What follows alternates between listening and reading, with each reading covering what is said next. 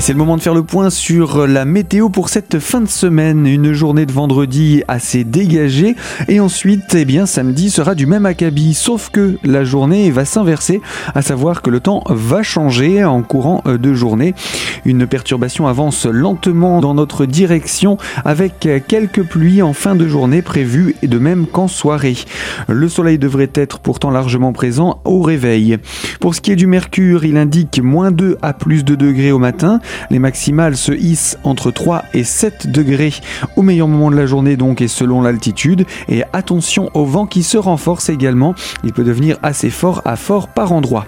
La journée de dimanche quant à elle sera tout simplement pluvieuse et venteuse. Le mercure en profite pour remonter. Les minimales sont entre 4 et 8 degrés, largement au-dessus des valeurs saisonnières.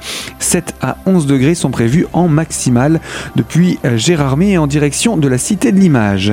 Pour ce qui est du début de semaine prochaine, temps humide, gris, pas forcément d'éclaircies au programme et des températures assez douces. Toute l'information météo est à retrouver sur notre site internet radiocristal.org.